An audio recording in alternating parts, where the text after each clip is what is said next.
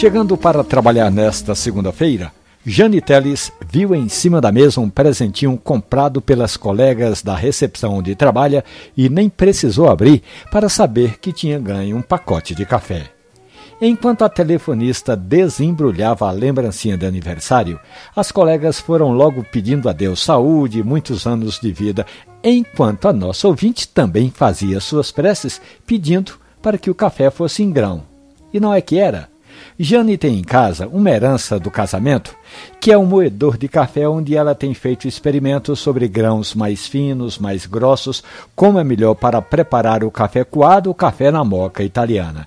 E faz sentido essa preocupação de Jane Teles, porque o bom mesmo é quando você moe o café na hora em que vai tomar.